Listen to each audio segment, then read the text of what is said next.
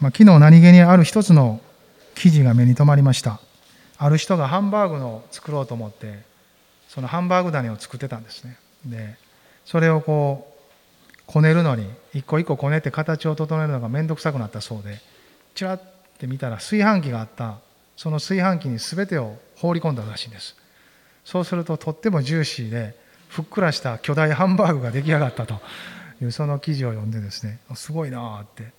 皆さん真似したらしばらく匂いがこげこびつきますよって感じたんですけどあの、まあ、発想の転換というかちょっとした視点を変えるだけで面白いことが起こるなと思わされたんですけど、まあ、信仰生活もそういうとこあるかなと思います。少し視点を変えられ少し見るとこを変えまあ信じ方っていうと変な言い方ですけど信じ方が変化するならば同じ人生を歩いていても豊かにされていく、まあ、それが私たちクリスチャンの歩みではないかなと思いますね。御言葉にはその力があり、こうやって集まる礼拝の中でそういう気づきが与えられたりいろいろしながら歩いていくのかなと思います。今日いろんなところをそれぞれに歩いているかと思うんですが、一緒に主の御言葉によってそのようにですね、豊かな一週間となるように期待していきたいなと思ってます。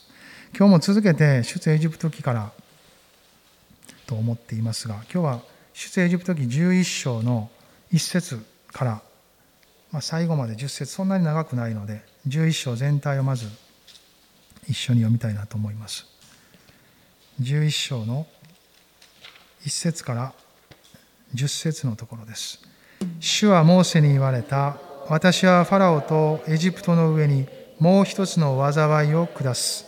その後で彼はあなた方をここから去らせる。彼があなた方を去らせる時には本当に一人残らずあなた方をここから追い出す。さあ、民に言って聞かせよ。男は隣の男に、女は隣の女に、銀の飾りや金の飾りを求めるように。主はエジプトがこのために好意を持つようにされた。モーセその人もエジプトの地でファラオの家臣と民に大変尊敬された。モーセは言った。主はこう言われます。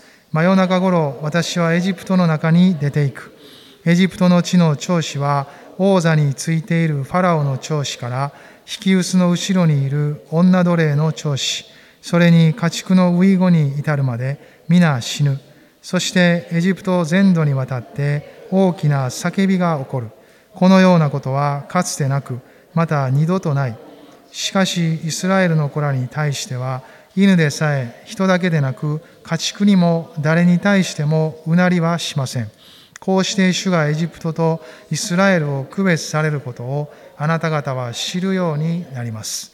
あなたのこの家臣たちは皆私のところに下ってきて私にひれ伏しあなたもあなたに従う民も皆出て行ってくださいと言うでしょう。その後私は出て行きます。こうしてモーセは怒りに燃えてファラオのところから出て行った。主はモーセに言われた。ファラオはあなた方の言うことを聞き入れない。私の奇跡がエジプトの地で大いなるものとなるためである。モーセとアロンはファラオの前でこれらの奇跡をすべて行った。主はファラオの心をかたくなにされ、ファラオはイスラエルの子らを自分の国から去らせなかった。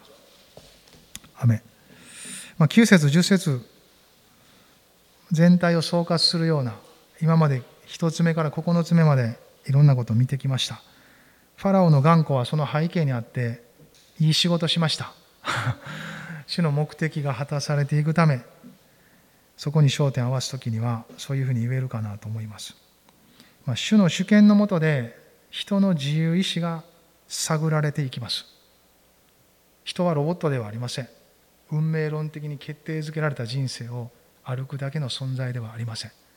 一人一人それぞれに主に従って生きるという特権その恵みが与えられています、まあ、そういう中にあって主を知り信じまた愛する主を愛して歩いていくところまで私たちは信仰がこう貫かれていく、まあ、育まれていくという歩みをしているのかなということができます。まあ、一つ目覚えておられますか？ナイルの水が血に変わる。二つ目、カエルが群がる。3つ目ブヨがこびりつく。体中に。4つ目アブ。5つ目疫病。6つ目腫れ物。そして7つ目は氷8つ目はイナゴ9つ目は闇。ね。毎週ごとに話してたら覚えちゃいました。別に覚えようとは思ってないけど。繰り返し繰り返し見てきました。その中であなたがこの御言葉に接していく中で出エジプト記のまだ前半部分ですけどどこにスポットが当たってるでしょうか。モーセのその中にある従順さでしょうか。大胆さや忠実さもずっと見てきましたね。あるいはファラオの頑固さでしょうか。もうこんな頑固見たことない。まあ人に例えることもできるし自分の頑固さ置き換えることもできるでしょう。はたまたやはりこの暗闇の世界を牛耳るところの支配者としてのこの悪魔の頑固さって言ったら変ですけどこの霊の力強さ引きずり下ろそうとする。そういうものに例えることもできるでしょうね。御言葉は私たちに語り続けてます。その中で豊かに働く神様の身目的ご計画が前進していくことも見ます。どこに私たちはスポットを当てそのことを主から聞いていくでしょうか。それぞれの人生ですが教会として語られているこの御言葉から一人一人の人生は照らされていきます。そして聞く耳を持って聞こうとするとき主は語られます。語られたことを聞き心に留めそれを1週間の中でもまた続く歩みの中でも考えていくときそれが黙想の材料になっていきます。羊のようにむしゃむしゃむしゃむしゃむしゃっていっぱい食べといて後からゆっくりくつろいだ時にって戻してきて何度も胃が4つありますからぐるんぐるん回しながらですね口にも戻しながらこうゆっくり消化できるまで噛んでいきます。そして最後吸収されていくんですけどそれには時間がかかります。私たちクリスチャンの歩みはそういう時間のかかることをしてるんです。だから焦る必要はありません。でも毎日を毎週を毎月を年ごとに着実に歩いていくんです。神様は恵みを日ごと注いでくださっています。折にかなって季節ごとに苦しい技を持って私たちの人生を導いてくださっています。ですからその時々に主と合わせて歩いていくならば作られていきます。私たちに与えられた神様からの使命が前進していきます。教会としてもまたこの時代としても一緒に歩いていく中で主の栄光を見ていきます。そういうところをたどっていると思うんですね、まあ、この時代モーセたちは主に忠実でした。イスラエルもいろんなことがありながらも導かれていきます。この旧約聖書最大の出来事と言われる出エジプト記の中のこれから見ていく杉越しという出来事は、まあ、イエス様の十字架につながっていく内容ですよね。その意味で非常に興味深いかなと思います、まあ、今日どこまでいけるか分かりませんけどしばらく一緒に見ていきたいなと思いますね。今回も脱出間近。エジプト脱出ずっと見てきましたけど、まあ、主がモーセを通してイスラエルに約束されたことは今まさに実現しようとしています、メインとなるテーマはやっぱりやっぱりこの主の民の救いですよね。主の救いの見業。そこにあります。一節主はモーセに言われた私はファラオとエジプトの上にもう一つの災いを下す。その後で彼はあなた方をここから去らせる。あ最後が来たんか。ということですよね。モーセたちはどこが最後か分かってないんですよね。いつまで主が続けるんか分からないんですよね。でもその中をずっとたどってきたんです。分からないことをどこまで行くかが分からない道を歩くって大変じゃないですか皆さん。どっかどこどこに行く旅行でも遠足でも何でもそうですか行くとこが決まってれば多少の山登りとかもそうですよね。先生とかがよく言いますやん。あと20分で頂上やからとか言われたらもうあかんと思っとってもちょっと力出そうって思いますよね。終わりが見えると人って力が出るものですけど終わりが見えない中を歩いていく。それは力のいることです。でもモーセたちに終わりがやってきた。主の時は必ず満ちるんです。アレルヤ。そのことをまず一つ励ましとして私たちも受け取りたいなと思うんですね。もしあなたがタイムリーにこの御言葉を受け取れるならばあなたの人生と重ねて受け取ってもいいわけです。ああ私の人生のあの局面においても終わりが来るかな。もしそれがあなたに霊魔として語られるならばそれを受け取ったらいい。でもあやっぱ人間ってね自分と都合のようにも結びつけますから そこには吟味も必要ですよね。でも「あ主をどうですか?」って祈りながら受け取ることもできるのかな。そんなふうにも思います。いずれにしても彼らにはこの時最後の災いとなると告げられたんです。ねそれをもってファラオはあなたたちを去らせる。そうおっしゃいました。そしてその後2節さあ民に行って聞かせよ男は隣の男に女は隣の女に銀の飾りや金の飾りを求めるように。これは最初から主が語られていたことです。エジプトから出ていく時はエジプト人から贈り物をもらっていけ。剥ぎ取れ。そうおっしゃってました。それはまあ物乞いのようにですね彼らにこびてもらうということではありません。彼らは長年奴隷として働いたんです。その報酬に匹敵するかまあそれでも満たないと思いますけれどもそのことのように当然のこととして受け取れそれが神様の心でした。あなたたちは奴隷として働いた。その未払い賃金は叫んでる。だからしっかりと受け取れ。受け取って当然だって。いうことですよね。それをエジプトに私は支払わせる。とおっしゃられたんです。そのように主は語られそしてまあその土台ともなるべき出来事はこの3節ですよね。主はエジプトがこのために好意を持つようにされた。モーセその人もエジプトの地でファラオの家臣と民に大変尊敬されたと書いてます。まあエジプト人から無理やり剥ぎ取るのでもないんです。だからといって。このこれまでの歩みが作った関係がエジプト人がイスラエルを祝福したいと思うような関係になっていたんです。だからエジプト人が喜んで彼らに与えたんです。あなたたちが持っていくのは当然だと言わんばかりにですね。モーセ自身も尊敬された。エジプトの民もイスラエル人たちを何て書いてますか？好意を持って、まあ、主がそこに働かれたんですけど急に心を転じたというよりもそれまでの関係を実は神様こさえてくれてた。彼らが主を信じて忠実に歩み続けた結果がここに現れてくるんです。尊敬好意を持つ。最近よく耳にする言葉じゃないですかこれ。リスペクト。私あの人リスペクトしてるんだよね。とか言うじゃないですか。リスペクト。若い人たちがよく使うんでしょうか。私もよく聞きます。これはそういうことです。リスペクトしてるんです。エジプトはイスラエルとモーセをリスペクトしてる。ですよね。それがここに描かれていることです。主はそう語られた。でもこの出来事は神様はもうずっと最初から一番最初から語っておられたんですね。ちょっと遡るんですけど出エジプトの3章。19節から22節のところにこのことが書かれてあります。出エジプトの3章19から22のところです。読める人は読んでください。しかしエジプトの王は強いられなければあなた方を生かせないことを私はよく知っている私はこの手を伸ばしエジプトのただ中であらゆる不思議を行いエジプトを打つ。その後で彼はあなた方を去らせる。私はエジプトがこのために好意を持つようにする。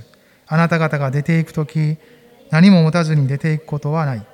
女は皆、近所の女、及び自分の家に身を寄せている女に、銀の飾り、金の飾り、そして衣服を求め、それを自分の息子や娘の身につけさせなさい。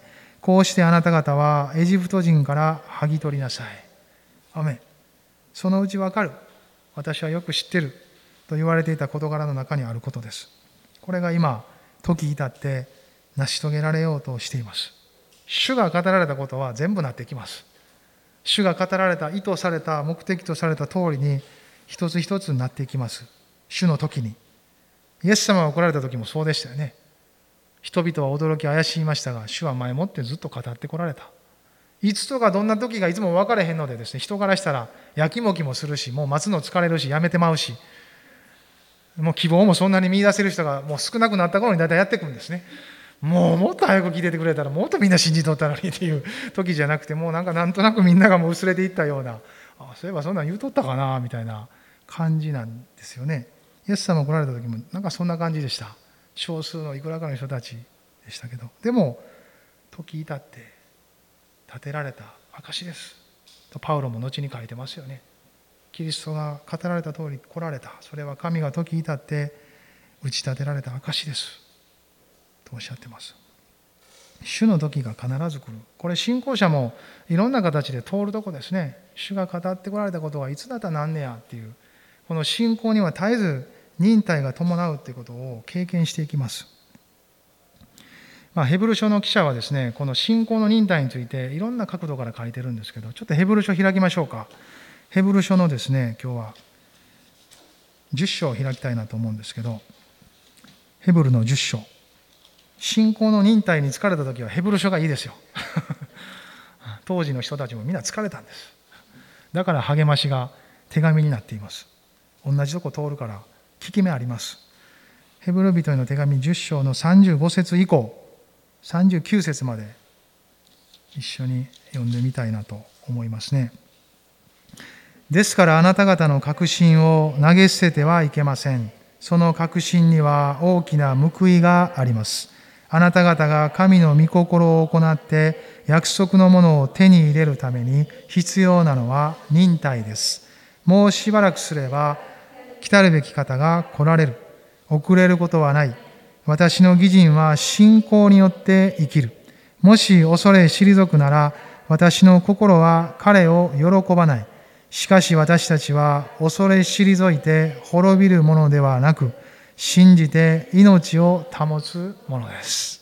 アメ信じて命を保つ。約束のものを受けるのに必要なのは忍耐。待ち望め。待ち望む心は絶対裏切られない。主を待ち望む心は報われます。そう書いてるんですよね。そしてモーセその人もその報いを信じた人です。ちょっとページめくって11章の26節モーセのことについてもヘブル人への手紙の記者は書いています。11章の26節だけ読みましょうか。彼はキリストのゆえに受ける恥ずかしめをエジプトの宝に勝る大きな富と考えました。それは与えられる報いから目を離さなかったからでした。アメモーセの人生が肯定的に描かれてるじゃないですか。もうやんちゃして、逃げて、荒野に身を隠しただけの人やのに、なんかめっちゃ肯定的になってる。すごい。信じるって素晴らしいと思いませんか？神様は私たちの人生もそんな風に見てくれる。こっちとしてはいろいろあったなと思うこの人生をですね、主は、あなたは信じたじゃない。知ってるよ信じた。もうそれ以外のことは忘れたって言ってくれるんですよね。イエス様の十字架に免じて。それが神様の視点です。そしてそれが私たちに受け取られる時非常に信じることが大胆になります。本当に厚かましくなります。そういう人たちを私もたくさん見てきたし私私自身もその恩恵に預かってきました。きっと皆さんもそうでしょう。こんな私をなぜ神様は愛してくれ、許してくれ、祝福してくれるんだ。私に愛される材料はない。許される理由はない。祝福される価値はない。イエス様と出会っていく時十字架の前に来る時それを見出していくんですよね。でも、そんな私にただ主が愛して憐れみをかけ、その手を伸ばし顧みて、心を止め、こよなく懐に抱き、持ち運び、一緒に歩いてくれる。ただ恵みです。その恵みを受けているだけです。その神様を信じる時忍耐を伴う時間も取っていく。でも必ず報われるからやめなさんな。ってことですよね。このヘブル書の記者が言ってるのは。やめなさんな。もったいない。今やめたらもったいない。神様がくださるものはもうあるんだよって。そしてそれを信じることが信仰なんですって言ってるんですよね。ヘブル書の11章の一節これ一緒に読みましょう。さて信仰は望んでいることを保証し目に見えないものを確信させるものです。アメ肉眼では見えないしかしあなたが神を信じているならばそれはすでにある実態です。ただあなたの信仰の目がまだそれを見れていないだけです。主を見上げなさい。信じて歩き続けなさい。見えてきます。実体があることが見えてきます。神様は絵に描いた餅を与えるような方ではありません。現実を変えていかれる方です。だから信じなさい。そしてできる限り最大限あなたも尽くしなさい。人生において主を求めることにおいて尽くしなさい。そうすれば主は豊かにご自身を表してくださる。その恵みによってそのような励ましがここに書かれてある主を信じ続ける忍耐についての励ましです。神様は侮られるような方ではありません。信じた者に必ず報いてくださる方です。そして神を信じるとはそういう方であることを信じることです。と6節に書いています。6節に読みましょうか皆さん。11章の6節。信仰がなければ神に喜ばれることはできません。神に近づく者は神がおられることと神がご自分を求める者には報いてくださる方であることを信じなければならないのです。アメンあくまでも神様の存在を認めてるっていう箇所もありますよ聖書の中に。だとすればなおのこと私たちは主の存在をまず信じることと同時にその方がその方を信じる者に必ず報いてくださる方であることを信じることそれが神への信仰です。あれを信じる、これを信じる、あれこれあれこれという以上のことです。神を信じるとはそういうことです。と、ここに書いてあります。あの、マザー・テレサも、以前ここでも2回ぐらい映画で見たことあったと思うんですけど、彼女もインドで本当に偉大な働きをされた方ですけど、ある時ものすごく疲れた時期を通ったことが記録されてますよね。そしてもう本当に失意のうちに燃え尽きみたいになって、ちょっと休養を取って彼女は人里離れたところに行くんですけどでもその時に一人の老人の方に出会うんですね。その方が素朴な一言を彼女にかけるんです。私たちの雇い主はご自身のために働く者たちを決してないがしろにされません。私たちの雇い主神様は神ご自身のために働く者たちに対して決してそのものをないがしろにはされない。まるでこの御言葉と同じような内容です。だから報いを信じ神様がしっかりと守り導いてくださることを信じてやめなさんな。やめなさんなと言ってるわけです。なんでやめなさんなになってるのか分かりませんけどなんとなくこのフレーズになっちゃいましたけどやめなさんな。そしてマザーはその一言でですね立ち直っていくんです。とってもシンプルな一言ですよ。何気ない。でも砂漠の中に落ちた水滴の一滴の水滴みたいになったんです彼女にとっては。主を信じ燃え尽きるほどまでに行く人が立ち直る言葉なんてもう本当の一つ一つの言葉ですよ。そんなに多くを必要としていない。信じていることその歩みが報われることを知るならば命を得ます。力を得ます。ああ本当に報われるんだという実感は私たちを強めていきます。これは御言葉から来るものです。現実からはやってこない。ハレルヤ。でも、後に現実を受け取るんです。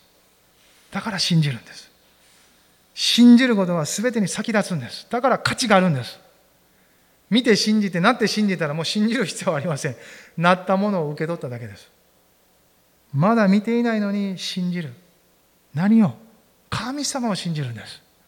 神様を信じるんです。神様を。生きておられる方のように実在する方としてしっかりと信じその方が現実の人生に応えてくださることを信じる。それがキリストイエスにあって神が与えてくださっている私たちへの信仰なんです。それを精霊様は支えておられるんです。精霊様が信仰そのものと言ってもいいぐらいです。天から来て私たちのうちに住まい霊を生かし信じる方はあの方ですよ。ほら十字架を見てごらんなさい。まっすぐ行けます。はばかることなくあの方に近づけますから十字架を見上げなさい。これも精霊の知恵ですよね。私たちは十字架を見てない。わからない。でも精霊の知恵はそれを教えて、行くべき方向を指し示します。あなたがもろ手で行ったら、罪人だから弾かれます。神は清い方です。でも十字架があるから十字架通ってきなさい。そしたら受け入れられる。しっかりと守られる、支えられる、保たれる。この方と関係結べます。ひとたびこの方と関係結んだらずっと一緒に歩いていきなさい。豊かな報いがあるから。ということです。これはどれだけ励まされてもいいことです。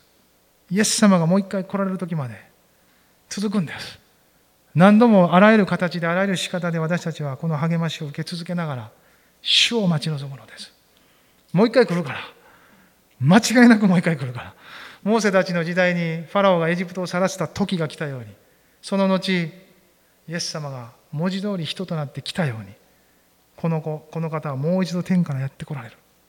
ハレルヤ。それを待ち望む信仰があらゆる仕方で人生の中であらゆる形で私たちに散りばめられてるんです。一人一人の人生を一生懸命生きることはこのイエス様を待ち望む信仰に結びついてるんです。この作り主なる私たちを十字架であがなってくださった方を待ち望む信仰がそれぞれの人生の形なんです。だから一生懸命生きる必要があるんです。見出す必要があるんです。見出すまで求めるんです。神様に。そして求めたらそれを受け取り主を信じて一緒に作っていくんです。どこまでも実を結ぶまで最後まで一息まで。そしたら神様が必ず報いてくれるんです。そういう方に召されたんです。選ばれたんです。呼ばれたんです。招かれたんです。一緒に歩いてくれてるんです。その方が一緒に歩いてるんです。その一緒に歩いてくれる方の御霊が私たちにいつも教えるんです。目には見えへんけど隣におるで知らんかもしらんけど肩組んでくれてんやでって。あなたはその方にこう持たせかけてええんやでって。こっちか。こっちからね。そういう関係だよって言ってくれてるわけですよね。主の時は必ず満ちる。今朝私たちはこれを大胆に信じたい。主の時は必ず満ちる。あれるやあらゆるそれぞれの人生の中における戦いに対して主の時は必ず満ちる。そのように私たちは本当に歩いていきたいと思います。そしてある意味で宣言すべき時に宣言して自分の信仰をしっかりと神の前に保つべきです。祈るだけじゃなくて宣言する必要がある時があります。ね脳みそって主語を聞かないとよく聞くじゃないですか。だから悪口言うたら人の人に言ってるんですけどそれは自分に言ってるみたいに聞くって。だから自分に害を及ぼすってよく言うじゃないですか。そんなふうに聞いたことがあります。だとしたら良いことも同じじゃないですか。神様に向かって神様を褒めたたえるならば主を褒めたたえてるんだけどその良い言葉が自分に返ってくるんです。そして私たちはその言葉を信仰のよりどころとしていくことができるようになるんです。主を褒めたたえるんだけど褒めたたえる自分自身が一番恵まれていくんですハレルヤ主は誠実な方です私に約束された方を必ず果たしてくださいますあなたは忠実なものを喜ばれます。そして私はそのようなものとして召してくださいました。ですから私が忠実に歩けるように、主は私に恵みをくださいます。私はそれを受け取ります。そしてあなたと一緒に歩きます。主はどうぞ私の歩みを強めてください。励ましてください。力づけてください。あなたのもので満たしてください。命で溢れさせてください。主からのもので歩けるように、豊かに豊かに導いてください。そのようにこれは祈りとも主に向かう宣言ともつかぬ言葉ですがそのような中にあって私たちの脳は魂は励ましと力を受けていくんです何よりも御霊はそれにこうして「そうだそうだ!」って言ってくれてるんですそうだそうだ そうだそうだ何よりの応援団でもあるんです御霊はいつも応援してくれます。私たちがまっとうな神様との関係に生き生きる時いつもですねこう内側で「そうだそうだ!」って言ってくれるんです。そうだそうだそうだそうだってもう誰も言ってくれへんかってもですね自分でも言ってないけど内側から聞こえてくるんです。そうだそうだって。それが道だそれに歩め。そうだそうだって。旧約聖書に書いてます。これが道だ。これに歩めという言葉をあなたは後ろから聞くって。御霊ですよ。御霊の働きですよこれ。めちゃくちゃ励ましてくれますよ。ハレルヤ。同時にね、まあ、間違ってる時は間違ってんでっても言ってくれますけどね。それは違うなみたいな。なんか沈黙してる。おかしい。今日なんか静かやなみたいな。そういう時もありますけれども。でも豊かな励ましも受け取っていきましょう。御言葉は間違いのない言葉ですからここに向かっている限り大きく外しませんよ。ハレルヤ。主の時は必ず満ちる。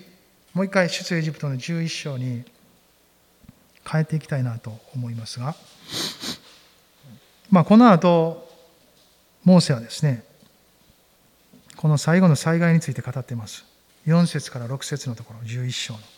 モーセは言った主はこう言われます。真夜中頃私はエジプトの中に出ていく。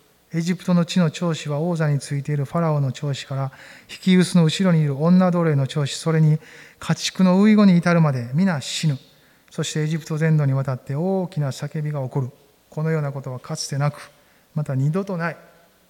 です。まあ最初で最後と言われるほどの災いナンバー10はすごいことです。ね。もう死が満ちるですよね。ウイゴ。ウイゴっていうのはエジプト人にとって当時の人たちにとっても、まあ、今の時代もそういう部分はありますけどまあ力の象徴ですよね。その家系であったり彼らの家族であったりする長子。権威と力の象徴でもある。ウイゴもそうですね神聖なものこの家畜の中には牛とかですね彼らが祀ってる家畜もいっぱいおるんですそんなふうにしてその祀ってる神様に取り分けられたような家畜もみんな死んでいくわけですからもう呪いが来たと思うしかないわけですよ。神様というこの力ある本当の神の前にですねもう恐れるしかなくなるわけです。これが最後の10の災害なんです。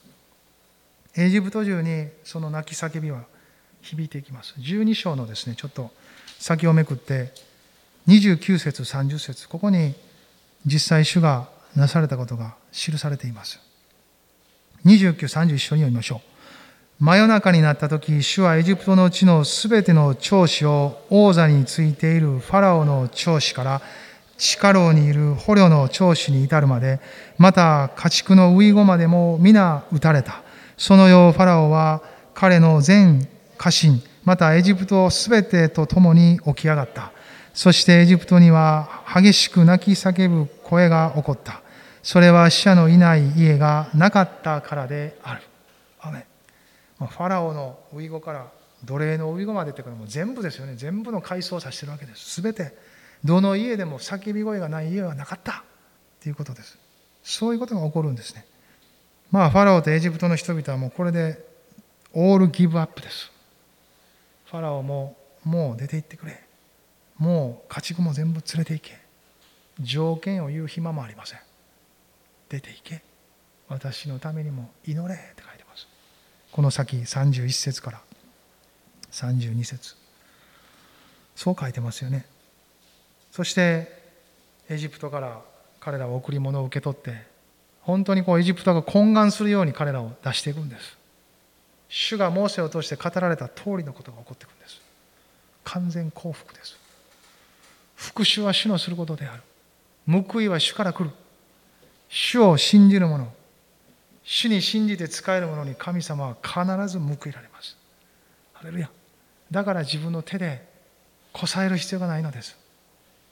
自分の自我や肉声が吠える時にもですね、それを本当に主を見上げて、御霊に促されたところを歩くのはそのためです。私たちは我慢大会が好きなわけではありません。そんなことに勝利したいからではありません。主が与えてくださる報いが大きいからです。それがあまりにも確かだからです。それが今そのまま受け取るものよりもはるかに勝るからですよねなぜ許さないといけない時に許すんですか？許せないと思うことも許していくんですか？それを許さないまま握って感情が気持ちいいですよその時現実から受け取るものはそういうものですよね。その時の気持ちの良さです。勝ったというそのなんかマウント取ったみたいな気持ちです。でもその後からやってくるのは激しい憎悪と自分の心が真っ黒になっていく。体まで壊す人もいますよ。でもその時それを主に導かれて手放すならば自力で手放すというよりも主を見上げて主がその全てを十字架に背負ってくださったことも踏まえて私たちが手放していくならば後に主からの豊かな報いを受けるわけですそちらの方がはるかに勝っていることを私たちの霊は知ってるんです御霊は知らせるんですだから許すんです愛すんです。信じるんです。この世界の中で最も価値ある力あるものは信じること、許すこと、愛することです。神様を、そして神様にあって私たちが自分の人生の中に起こる一つ一つのことをそのような軸で考えていくとき、神様の豊かな報いを私たちは受け取っていきます。長子の死、遺後の死、これは凄まじい出来事でもありますが、私たちにとってこれは暗闇の領域が完全に主に敗北することも表しています。力を失っているその根源は今はもう断末魔みたいに尻尾振り回しているようなもんです。でもいずれ最終的な勝利は本当の意味で見ていきます。でも今十字架でそれは打ち立てられ地上に福音を通して信じる者を通してそれはもたらされていく命と力に置き換えられているんです。そして今その時間を過ごしている時には忍耐がいります。でも必ず主は最終的な勝利をとって全ての栄光に輝かせていくんです。主は全てに報いてくださった。このエジプト中に起こった叫びは先立ってはイスラエルがエジプトの国で叫んどったんですよね。イスラエルはエジプトの国で叫び続けたんですよ。主はそれを見たから救おうと思ったんです。ちょっともう一回後に戻りますが3章のですね先に戻りますけれども3章の7節。3章の7節。これモーセを召した時のモーセに語った言葉です。これも一緒に読んでください。主は言われた。私はエジプトにいる。私の民の苦しみを確かに見追い立てる者たちの前での彼らの叫びを聞いた私は彼らの痛みを確かに知っている。アレルヤ。9節も一緒に読みましょう。今見よ、イスラエルの子らの叫びは私に届いた。私はまたエジプト人が彼らを虐げているありさまを見た。アメン。神様に届かない叫びはないんです。人の中には人生の中にあらゆる叫びや痛みや苦しみや悩みがあります。でもそれを主はないがしろにはされていない。主権のもとで全てを収めておられる。私たちができることは私たちもそう叫んで救われたように叫ぶ場所があることを伝えることです。あんたが叫んだらええんやって。あなたには叫ぶことのできる方がおられる。もちろん私たちも一緒に叫びます。取りなすとはそういうことじゃないですか。でもその人が叫び始める時その人が叫び始める時それが主の時じゃないですか。その人が自ら叫び始める時主よって私の人生を何とかしてくださいって叫ぶ時。私あのワンピースのね あの場面好きなんですね。波とかあのロビンとかがねあのもう孤独に生きてきたからなかなか助けを受けることを意固地になって助けを受けないんですけどでも彼らがこうカミングアウトするその瞬間が大好きですルフィ助けてっていう時が好きなんですね。ああもう助けたろうって。もともと助けるつもりやみたいな。神様もそうだと思うんですね。助けるつもりですよ。でもその人の主体性、その人の人生を割り込むことができないですよ。ある意味で。神様の主権のもとにあるこの人に与えた主体性は絶妙なバランスの中にあるんです。割って入ることが益かどうかそのタイミングは難しいです。でも神様はちょうど良い時を知っておられる。そしてそこにまで私たち一人一人を追い詰めてくださる。いい意味で。人生にはいいこともあるし悪いことも起こります。いろんな出来事が私たちを神様に向かわせてくれます。人生の中で神様に向かうことができるならばそれは全て良いことです。ハレルヤ。起こった出来事の良し悪し以上にそれが主に向かわせたならばそれは良しとしていいことじゃないですか。私たちがそれによって叫ぶことができたならそれによって神を知ることができたのであれば永遠に褒めたたえることができる人生に変えられたということですよ。それは豊かな命を与える人生です。長子の死遺後の死その叫びは先立ったこのイスラエルの叫びとすり替えられていくんです。置き換えられていきます。神はご自身の民を顧みそしてエジプトに裁きを下された。確かな裁きを下しそしてこのイスラエルを救う道を開かれたんです。ファラオは手放しました。もう彼の中に力が残っていない。ですよね。もう一回11章に帰りますけどモーセはまだもう少し語ってるんですね。7節8節11章の78しかしイスラエルの子らに対しては犬でさえ人だけでなく家畜にも誰に対してもうなりはしません。こうして主がエジプトにイスラエルを区別されること、エジプトとイスラエルを区別されることをあなた方は知るようになります。あなたのこの家臣たちは皆私のところに下ってきて、私にひれ伏し、あなたもあなたに従う民も皆出て行ってくださいと言うでしょう。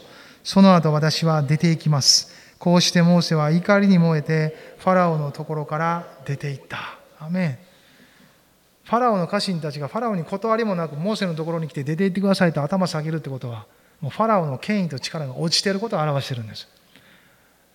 それまでは進言してましたよね。ファラオどうか彼らを探してくださいって。もう進言しないんですよ。家臣たちが自らやってくるんです。あなたの神は本物ですって。もう出て行ってくださいって。分かりましたっていうわけです。もうファラオが信じてる神じゃない。ファラオじゃない。あなたの神が本物ですって。全てが地に落とされる瞬間です。悪魔も悪霊も全ての暗闇の働きは必ず地に落とされる時がやってくるんです。アメン。最終的な勝利もそうですが私たちの人生の中でも幾分かそれ見ていくんです。今対峙している全ての悪しき力との対決はですねあらゆることで勝利を見ていきます。またそれは継続して続いていきますから全ての終わりは最後までいかないといけないんですけどでもその都度その都度私たちが主の側に立っていくならば一つ一つの勝利をもぎ取っていくんです。それぞれの人生の中にある戦いに勝利して神様の命あふれる人生を歩くことができるんです。主はそれを与えてくれてるんです。だから神を信じることには価値があるんです。この世界の中で最も価値あることは主を信じることです。それがこの最後の出来事の中にあることです。モーセは勝利宣言しました。そして神様はエジプトとイスラエルを区別するとおっしゃった。でもその出来事というのは信仰の行為が伴うことです。それは杉越の生贄をほふりその血を門中と鴨居に塗ることです。その血を見て主は通り越すとおっしゃった。血に力があるわけでなく主がそうおっしゃったから。そしてその通りにしたからそのことによって主はその家を通り越すとおっしゃられたんですね。そのことがこの12章に書かれていることです。この12章の内容については1月10日の礼拝メッセージで話してます。だからそのメッセージ聞いてください。関心ある人。もう割愛します。もう長すぎるから。12章はそのことずっと書いてますよね。またゆっくり見てください。そこに出てくる強調したい点は12章の7節13節に出てくるその地という言葉です。その地とは子羊あるいはヤギとも言われてますけれどもそれぞれの力量に応じ持っているものに応じてそれをほふる。ほふる前にそれが傷物でないかをし4日間置いておくと書いてます。これは交渉外を送り最後に十字架にかかったイエス様を表してます。イエス様も3年半地上を歩かれメシアとして公に表し人々に試験されたんです。こいつほんまにメシアか。罪を犯さんかって言われて人の目から見たらいろいろ言われましたけども神様の目には確かな道を歩いたんですね。そして最後十字架でこのほふられた子羊のようにほふられました。13節一緒に読みましょう。12章の13節。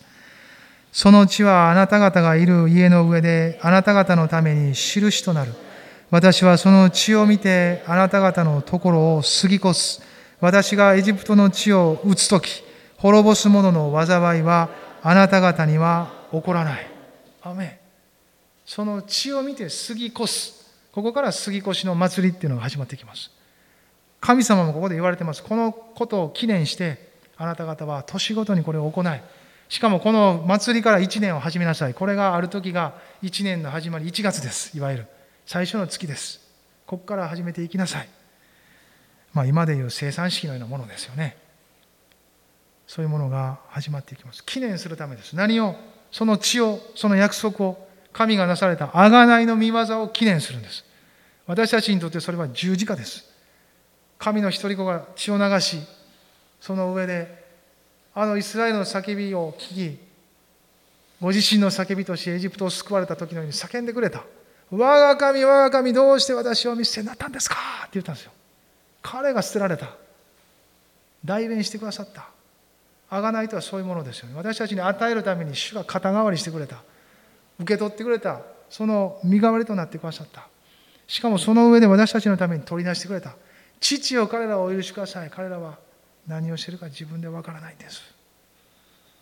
だから主を私に免じて許してください。許しの土台です。彼が身代わりに引き受けたからです。そして最後完了したと言われたんです。これで見業は完了です。何も付け加える必要もしょっぴく必要もない。ここに来たら皆許される。皆命を受ける。それが十字架です。神の一人子が成し遂げられた唯一の見業です。その雛形となり旧約で表された出来事がこの杉越の出来事です。このほふられた生贄が指し示すのはイエス様でありその十字架です。その血を塗った人たちが信仰による行為を付け加えてくださった神様付け加えるというかそういうふうに彼らを導いていかれた。後にキリストを見上げる信仰へと結びついていくように神の恵みに応答するという形でのこの信仰の行為を彼らに導かれていったんです。そして彼らはその通りにして過ぎ越す主の使いの害を受けなかった。イスラエルでは叫び声一つ上がらなかった。保たれたんです。神の平安が彼らを包み安全に彼らは持ち運ばれそしてこの後エジプトを出ていくようになります。このエジプトへの最後の裁きは同時に神様の勝利なんです。勝利が満ちていってるんです。この晩イスラエル中に主の勝利が満ち渡っていったんです。今神様を信じる私たちクリスチャン教会にその勝利が満ち渡っていくように。ハレルヤ。今どういうところを通っているかで見積もって私たちは今神様を信じる必要はありません。どんなとこを通ってたとしても主が主であるゆえに主を信じるんです。そしてこの方が将来に向けて必ずご自身の身胸にかなったことをしてくださる。それを信じるから今信じるんです。ハレルヤ。今その現実とギャップがあったとしてもなお信じていいんです。その信仰を御霊は強めてくださるんです。また倒れる時もあるしそがれる時もあります。どうにも自分で思うようにいかん時も通るんです。それがそれでいいんです。私たちが全部思うようにいったら神様なんか信じないですよ。思うようにいかないから信じるんです。思うようにいかないことに出くわしい感情がかきむしられいろんな思いがあるからこそ主に向かうんです。そしてああ主よって。そこから神様への祈りが生まれるんです。叫びがねそれが十字架の叫びと合わされていくんです。あなたの叫びを私が叫んだんだって。その叫びを肩代わりして叫んだんだって。その全てが十字架と合わされていく時私たちはそれと交換して主の良いものを受け取っていくんです。十字架とはそういう場所です。それがこの時表されたその地。に表された神の約束です。彼らは良いものだけを受け取ってきます。主がそう約束されたからです。今朝私たちは何を受け取るでしょうか。この御言葉から。立ち上がりましょう。そして祈りましょう。しばらく主の前に御言葉の前にハレルヤ。ハレルヤイエス様。ハレルヤ主よ。あなたをあがめます。今朝あなたに十字架はクリアでしょうか。御霊の声は響いていますか。ハレルヤ。今朝の御言葉はあなたに何を語り何を照らしていますか。それに応じて今祈っていきましょう。応答しましょう。恵みに。彼らがその血を実際塗ったように私たちも応答しましょう。この恵みに神の言葉に。ハレルヤ。今日もう一回主を信じよう。私はどこか諦めていた投げ出していた。もしそう思う人がいたら信じてください。そしてそれを神様の前に告白してください。私は主を信じますと。ハレルヤ。あなたの心の中でとどめずに今日はそのまま出してください。主の前に。ハレルヤ。ハレルヤ。イエス様感謝します。おお主を感謝します。おお主を感謝します。あなたをあがめます。あなたを賛美します。ハレルヤ。ハレルヤ。おおハレルヤ。今イエス様に声を上げていきましょう。オーレデレベカパダラマシャバラダラマカンパラダラマサラバラダラマサンデララおお主よ。あなたをあがめます。ハレルヤ。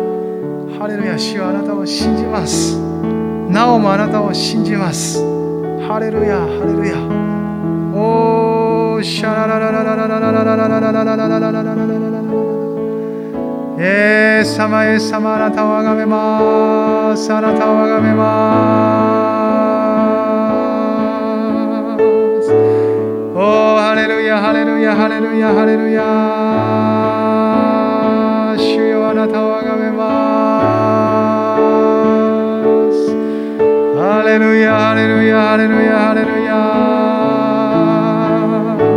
主よ、あなたを崇めま